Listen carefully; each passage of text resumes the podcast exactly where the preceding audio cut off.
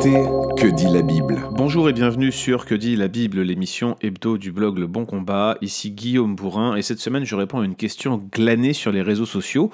On ne me l'a pas posée directement mais elle a évoqué une partie de mon passé. Voici la question.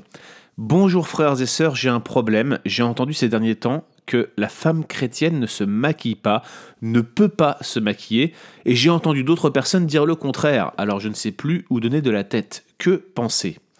Alors cette question évoque une partie de mon passé, car euh, dans l'église que je fréquentais juste après ma conversion, on recommandait assez fermement d'ailleurs aux femmes de ne pas porter de maquillage. Voici quelques-uns des, arguments qui étaient avancés dans, dans cette église. Premier argument, Porter du maquillage consiste à présenter un visage transformé. Il s'agit là de mentir quant à son véritable visage. Un autre argument, porter du maquillage fait partie d'un processus de séduction qui, invariablement, découle de notre, péché.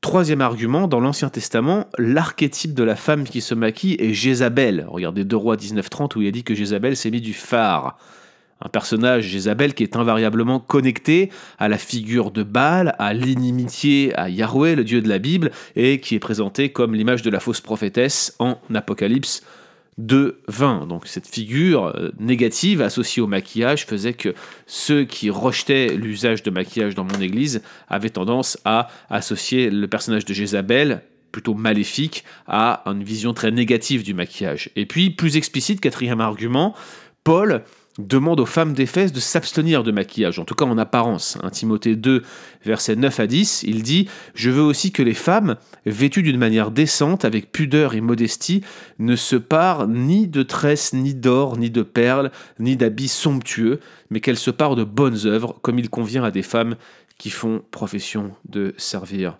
Dieu. Alors si vous écoutez régulièrement les podcasts que dit la Bible, vous savez que ce genre de, raisonnement, pour ma part, euh, ne reçoit pas mon assentiment, et je vais même aller plus loin, aucun de ces arguments n'est réellement recevable. Oui, se maquiller, bien entendu, euh, ne constitue pas un mensonge. Le maquillage, ça se voit. Les personnes qui vous côtoient savent bien que vous vous êtes maquillé, que vous ne mentez pas quant à votre identité en vous maquillant. Bref, c'est un argument fallacieux d'associer le maquillage au mensonge. Et pourtant, je vous garantis que c'était l'argument principal qui était le plus souvent utilisé dans, dans l'église que je fréquentais. Pour autant, je ne vois vraiment pas comment il peut être retenu. De même, je ne pense pas que se maquiller participe toujours d'un processus ou d'une intention de séduire. Et même, je, ne crois pas que toute forme de séduction est en soi pécheresse.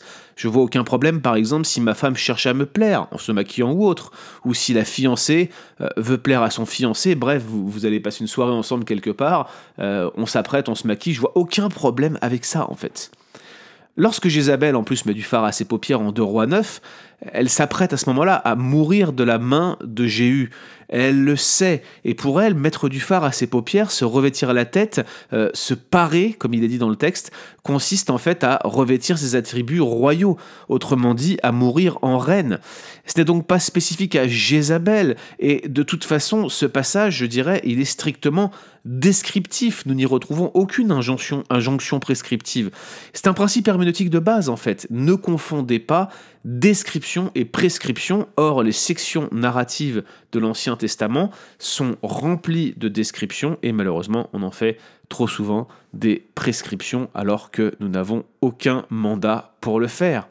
Et puis enfin, le passage le plus clair, comme je le disais, 1 Timothée 2, 9, 10, n'est pas une prohibition absolue des tresses, des bijoux ou même des habits somptueux. Paul demande plutôt aux femmes d'Éphèse de ne pas laisser leur apparence prendre le pas sur leur beauté intérieure, en l'occurrence de préférer les bonnes œuvres à la manière dont elles se représentent à l'extérieur. Très probablement, Paul il a ici en vue des situations spécifiques, parce qu'il y avait à Éphèse une hérésie qui était en cours, qui, impliquait les femmes, et la nature de cette hérésie est très débattue, mais elle résultait en une, relation distordue et malsaine entre les sexes, entre les hommes et les femmes d'Éphèse. Alors nul doute qu'ici, c'est, c'est l'intention de séduction malsaine de certaines femmes d'Éphèse que Paul a en vue, et, et même dans ce cas, il ne leur dit pas d'arrêter d'user de procédés d'embellissement, mais de privilégier les œuvres bonnes. Et, voilà le principe en fait qui se trouve derrière cette injonction de Paul, c'est que la vie intérieure a préséance sur l'apparence extérieure. La vie intérieure a, a priorité sur l'apparence extérieure. Mais cela ne veut pas dire pour autant que Paul demandait aux femmes de sacrifier leur apparence extérieure.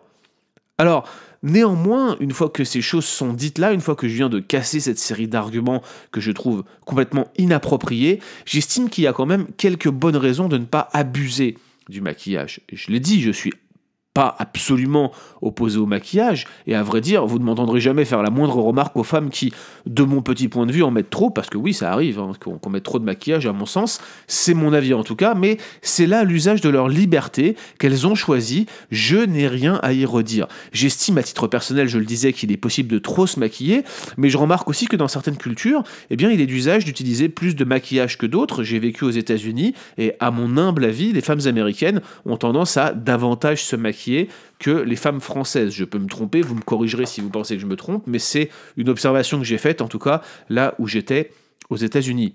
Néanmoins, la question des motivations pour se maquiller se pose.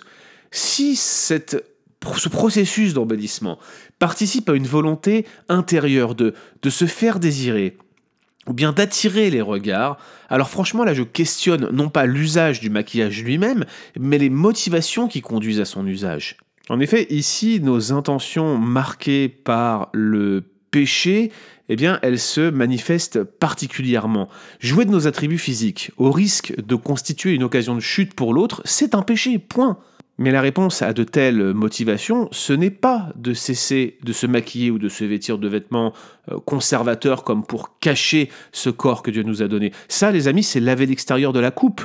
Au contraire, ces motivations de fond doivent être confessées à Dieu et, dans la mesure du possible, à un partenaire de redevabilité. Il faut prier sur elles comme pour n'importe quel autre péché, comme pour n'importe quelle autre tentation. Elles doivent être mises à mort comme les autres. Et alors seulement on peut parler d'un changement extérieur s'il est vraiment nécessaire. Là, il aura du sens. Et franchement, dans la plupart des cas, on s'aperçoit que quand les motivations commencent à être mises à mort, eh bien on assiste à un changement d'attitude générale et on voit que le problème n'était pas tellement l'accoutrement, le maquillage et toutes ces choses qui participent au processus d'embellissement, mais la manière dont on en joue et qui souvent témoigne d'une certaine, pardonnez-moi l'expression, d'une certaine vulgarité.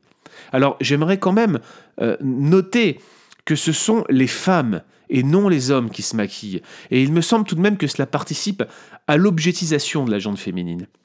Je pense notamment euh, au plateau de télévision, par exemple. Les hommes qui peuvent parfois avoir un physique disgracieux à la télévision, je pense à certains commentateurs, là, je regarde parfois les, journaux télévisés ou les chaînes d'information, on voit parfois des hommes qui n'ont pas forcément le physique le plus gracieux, mais vous ne verrez jamais une femme avec un physique disgracieux ou, ou qui paraîtrait pas ou qui ne correspondrait pas à un certain standard de beauté.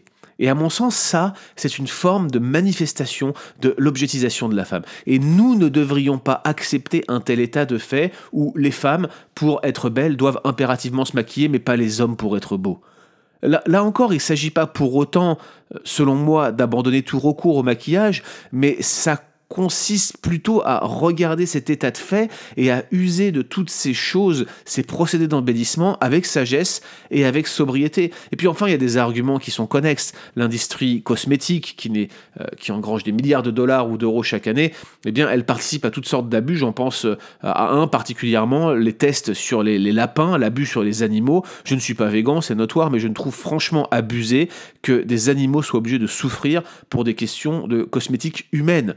Là encore, c'est un avis personnel, ma conscience ne me permettrait pas de travailler dans un service qui pratique ce genre de choses, par exemple. Alors, toutes ces opinions que je vous donne là, vous voyez, ça, ça, procède de la liberté chrétienne et je vous renvoie sur ces principes que j'avais donnés lors d'une formation avec Tout pour sa gloire. Je vous indiquerai le lien dans les avis de ce podcast afin que vous puissiez y accéder. Elle est encore disponible et elle est gratuite. Je vous encourage à l'écouter. Euh, je crois que là encore, ces cinq filtres que j'avais donnés par rapport à l'usage de notre liberté chrétienne s'appliquent en ce qui concerne notre usage de maquillage. Je ne pense pas que qu'on puisse se lâcher complètement en la matière mais pour autant, je ne vois aucune raison morale où il y aurait une interdiction des procédés d'embellissement en général. Alors bien entendu, la Bible n'interdit pas aux femmes de se maquiller, néanmoins, il me semble que les principes évangéliques qui nous dirigent devraient nous appeler à la modération en la matière, que chacun donc fasse un bon usage de sa liberté chrétienne.